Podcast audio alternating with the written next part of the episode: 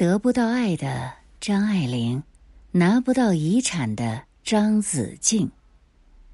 来源：大师那些事儿，撰文：心理师李满。一九九五年九月八日，中秋节这天，中国女作家张爱玲被房东发现死于加州公寓，终年七十五岁。法医鉴定，张爱玲死于动脉硬化心血管病。被发现时，张爱玲已经去世一个星期。张爱玲死后，遵遗赠，遗产版税由张爱玲朋友宋琦夫妇继承。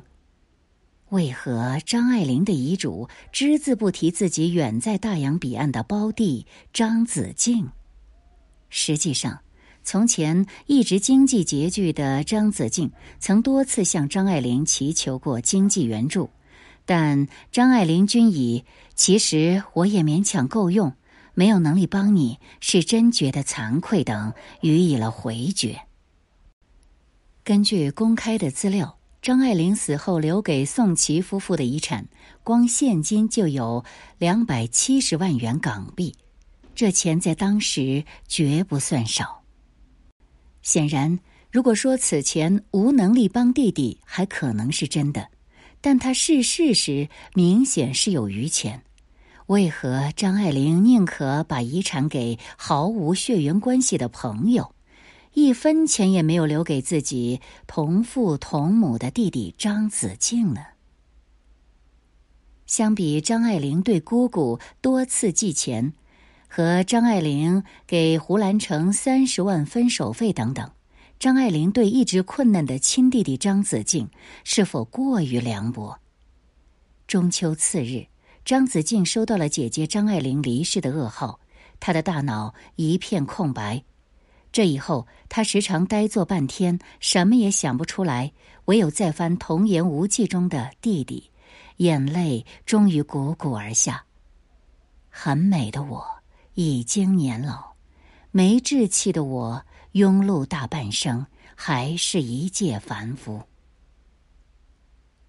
此时的张子静住在上海十四平的老居所里，手边是张爱玲全集。此后的一年多，直到去世，他一直在回忆自己和姐姐张爱玲此前的种种。他在留给世人的最后著作里写道。子子待我如常人，总是疏于应问。我了解他的个性和晚年生活的难处，对他只有想念，没有抱怨。不管世事如何幻变，我和他是同血缘、亲手足，这种根底是永远不会改变的。言语中不难听出，张子静对姐姐张爱玲有着无尽的思念。而张爱玲对弟弟的感情却多少让人难以捉摸。因为童年时期张爱玲父母离婚的缘故，张爱玲与小她一岁的弟弟张子静一直没有得到很好的照顾。相比张爱玲的曾受父亲重视，张子静则是一生从未得到过温暖。父不疼，母不爱，姐不亲，姑不怜。少年时，张子静想走出旧时代的家，抱着一双球鞋去姑姑那里见母亲。母亲说负担不起，在姑姑那里连留顿饭的资格都没有。张子静去找姐姐张爱玲，也是十有八次见不到。张子静眼里，姐姐张爱玲对于他来说是不可或缺的亲人。在童年时期，张爱玲眼中的张子静大约也是这样的存在。张爱玲在作品中描述弟弟的时候，最常出现的字眼是“生得很美，身体不好，没有志气”。在作品中，张爱玲曾多次描述她和弟弟一起游戏的情景，一同玩的时候，总是我出主意。我们是金家庄上能征惯战的两员骁将，我叫月红，他叫杏红。我使一口宝剑，他使两只铜锤，还有许许多多虚拟的伙伴。然而她实在是秀美可爱。有时候我也让她编个故事：一个旅行的人为老虎追赶着，赶着赶着，泼风似的跑，后头呜呜赶着。没等他说完，我已经笑倒了，在他肋上吻一下，把他当个小玩意儿。还有一次，父亲在饭桌上动手打了弟弟，张爱玲还为此哭得很伤心，甚至立志要为弟弟报仇。从张爱玲早期作品看来，张爱玲对于弟弟张子静是有感情的，但因为弟弟一无所长且没有志气的缘故。成年以后的张爱玲对弟弟很是冷淡，甚至比陌生人还不如。张子静的一生际遇满是坎坷，父亲还曾为了抽鸦片耽误了儿子张子静的婚事，因为没钱，这一耽误，张子静便终生未婚娶，以至于到死都是孑然一身。在上海时。相比姐姐张爱玲当时的大红大紫、风光无限，张子静这一生都是碌碌无为、艰苦度日。其实张子静也曾挣扎过，想要像姐姐一样干一番事业。一九四三年秋，上海正值孤岛时期，张子静和几位同学决定合办一个刊物，《标》，希望在那个苦闷的年代。标能带来一阵暴风雨，洗刷人们的苦闷心灵。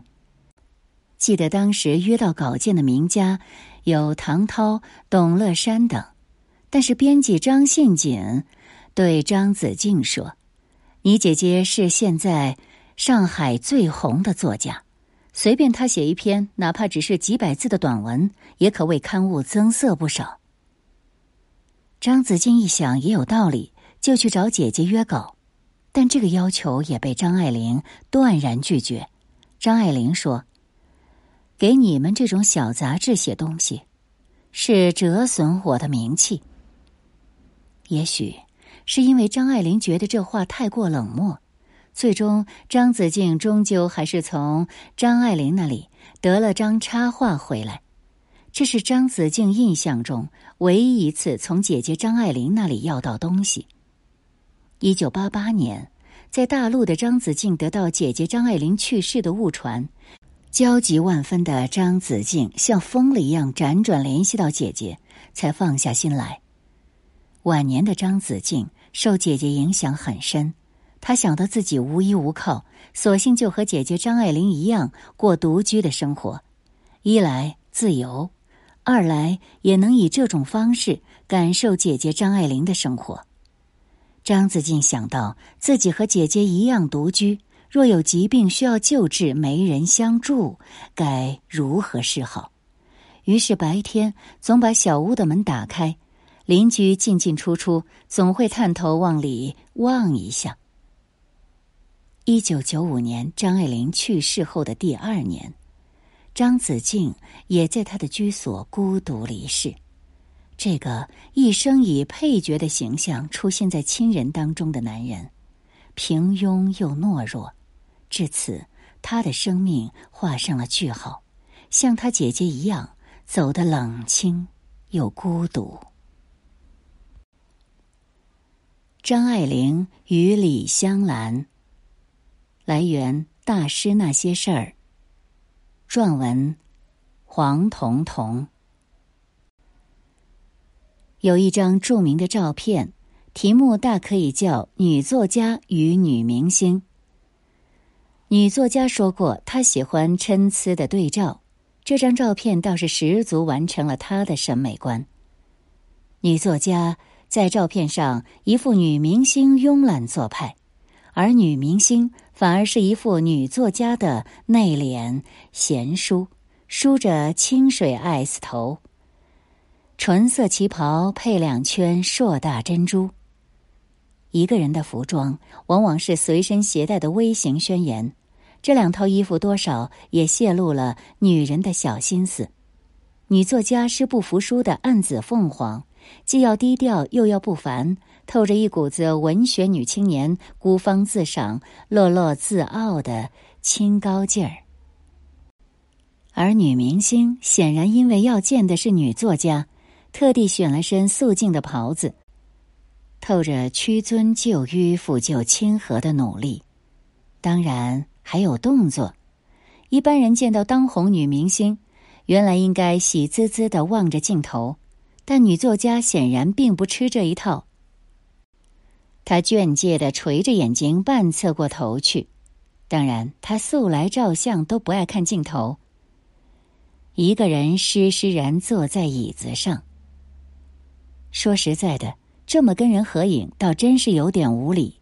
所以很多年以后，女作家把这张照片收进她的书里，也抱歉的写道：“一九四三年在园游会中遇见影星李香兰，原是日本人山口淑子，要合拍张照。我太高，病历会相应成趣。”有人找了张椅子来让我坐下，只好委屈他侍立一旁。一张旧照片扯出一段段往事，正是民国两大奇女子张爱玲与李香兰。一九四三年正是二位名媛风头最盛的时光，上海城鼎鼎有名的文艺杂志。把第一流的中国女作家和第一流的东亚女明星拉到了一起，搞了个纳凉会。作陪的有沪上著名的文人金雄白和申报社长陈斌和，但很明显，女作家张爱玲很不适应。当李香兰得知张爱玲比自己还小时，自言自语道：“比我还小。”张爱玲马上接道。像是您，就到了三十岁，一定还是像小女孩子那样的活泼吧。这个小细节充满了女性之间的张力。我不觉得张爱玲是嫉妒，但不大瞧得上是肯定的。好在女明星不介意，也许李香兰只是听不懂，还一本正经的希望，如果张爱玲帮她写剧本，她想要充满激情的角色。我以前总觉得直率刻薄是真性情，但后来发现很容易伤害人。二十三岁的张爱玲没把李香兰放在眼里，倒也小看了李香兰。李香兰这一生长得美，但她最牛的地方是没有受这美的要挟，一辈子自立自强，经历之丰富，身份之蝶变。一辈子活出了别人三辈子的光芒。有一类女人总是这样斗志昂扬的活着，她们天生像打了鸡血，永远在热气腾腾的拥抱生活。我看不出这有任何不好，而且能热情拥抱生活未尝不是幸运，因为他们普遍拥有一个美满的童年。如李香兰就最典型。她天生丽质，是日法混血儿。父亲是学者，家境优渥，十来岁拍电影、灌唱片，二十出头已经是红遍中日两国的大明星。而与他的顺境相比，张爱玲的前二十年可谓相当坎坷。虽然也出身在大富之家，但是已经破败到不能再破败的旧式家庭。他三四岁，母亲就出走欧洲，破落家庭的阴郁，还有鸦片亲情中的狰狞，就算是最顺风顺水的时候，也一样要日夜伏在常德公寓的小书桌上写他那一篇又一篇沉香屑。和备受宠爱的女明星相比，相貌平常的女作家经历了太多人世黑暗，他瞧不上她。是自然的，可是他们谁也想不到，三年以后，他们都会背上汉奸罪名。一九四五年，日本战败，沦陷期的风头人物全部被清算。一九四六年，李香兰被赶回日本，张爱玲仓皇温州寻夫。五十年代初期，两人不约而同来到香港。张爱玲是以读书为名申请出来的，她隐隐的感觉到了那山雨欲来的气势，而李香兰则纯粹因为在日本发展的不太如意。她以大明星的架势为邵氏拍过好几部电影，甚至还灌录了一批唱片。报纸上，李香兰仍然是放的最大的名字，而张爱玲已不复从前，她沦落成了一个靠写剧本为生的写作者。五十年代，香港有成千上万从上海流落到此的报人和文人，汉奸之妻的名号。又让他举步维艰。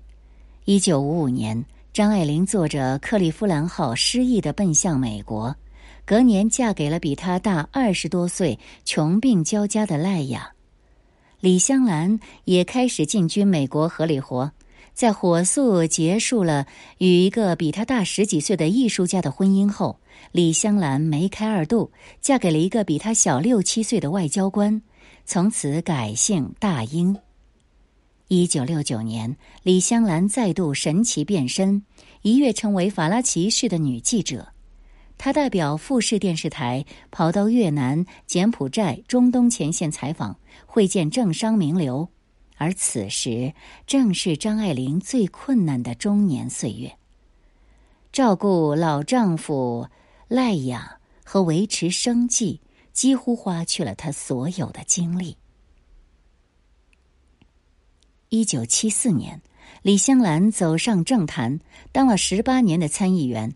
八十年代，她是频频穿梭在中日之间的友好使者。而一九七二年，张爱玲则开始她最后的隐居生涯，与牙病和重患为伍，直至一九九五年去世。而比张爱玲还大的李香兰，却足足活到二零一四。比张爱玲多活了十九年。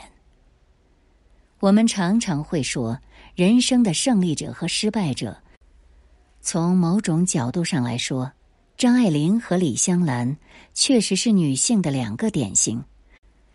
一种是向内的，一种是向外的；一种是退让的，一种是进取的；一种是警觉的、冷淡的、怀疑的。一种是热情的、信任的；一种要永远活在人们视线里；一种希望你们永远不要看见他。我们常常鼓励自己成为后者，因为后者充满生命力、充满热情。就像美国作家钱德勒形容那令他神魂颠倒的女人品质是：那种遇到困难。根本不会停下脚步的人，他永远都会获胜，因为他有无可抗拒的魅力。李香兰也许就是这种女人吧，她总能在曲折的人世当中找到属于她的活路，战斗力满格。就算到了八十岁，她也还是一个可以为日照权和富豪毫不犹豫打官司的老太太。生而为人，我们总是敬佩强者，鄙视弱者，但世事又真的很难说。张爱玲晚年穷病交加，一九九五年孤身一人死在洛杉矶西木区公寓里的小小行军床上时，家徒四壁，身上是一张薄薄的绿色军毯，死后几天才被人发现。而李香兰卧病在床的那几年，似乎过得异常孤寂。她不良于行后，独居在东京千代田的豪宅里。老公早在一九八九年已经去世，她没有子女。挂满了她年轻时美丽照片的寓所里寂静一片，只有一个护工看护。她自己则躺在一张小小的医院式的床上。他会不停的感谢到访的香港女记者，或说，那也许是因为太久没有人探望过他了。就算是强悍如李香兰，也不能确保人生永远是热闹的。就算是孱弱如张爱玲，至今也仍然有人记得她。人生刚开始的时候都是不公平的。有的女人天生美，有的女人天生平常，有的女人热闹，有的女人冷清，有的女人如游园里一树肥美芙蓉，有的女人如雪地里一标青鱼瘦梅。但不管你多美或多丑，你最终都会躺在一张小小铁床上。在某个意义上，女人的命运是一样的。无论有过多少风光或者坎坷，在死面前，你都惨淡如蝼蚁。在爱面前，你都一样低微如尘。无论你有多少挣扎，多少不舍，所有心事终归都要化为尘土。只要想明白这一点，你的心难道不曾平静点吗？没有什么是真正值得介怀的。大家都曾盛放过，也必将委败；都尽情的爱过，也必将归于平淡。如果真的懂得这些，女人之间也许不会有那么多敌意了。如果懂得这些，这两个在一九四三年迎头撞上的正当起年的女人，也许不会有那么多别扭。善待同类，哪怕他与自己不同，因为在时间的无涯的荒野里，没有早一步，也没有晚一步，你就刚巧就遇上了他。此时。也没有别的话可说吧，唯有轻轻一笑，叹道：“啊，你也在这里。”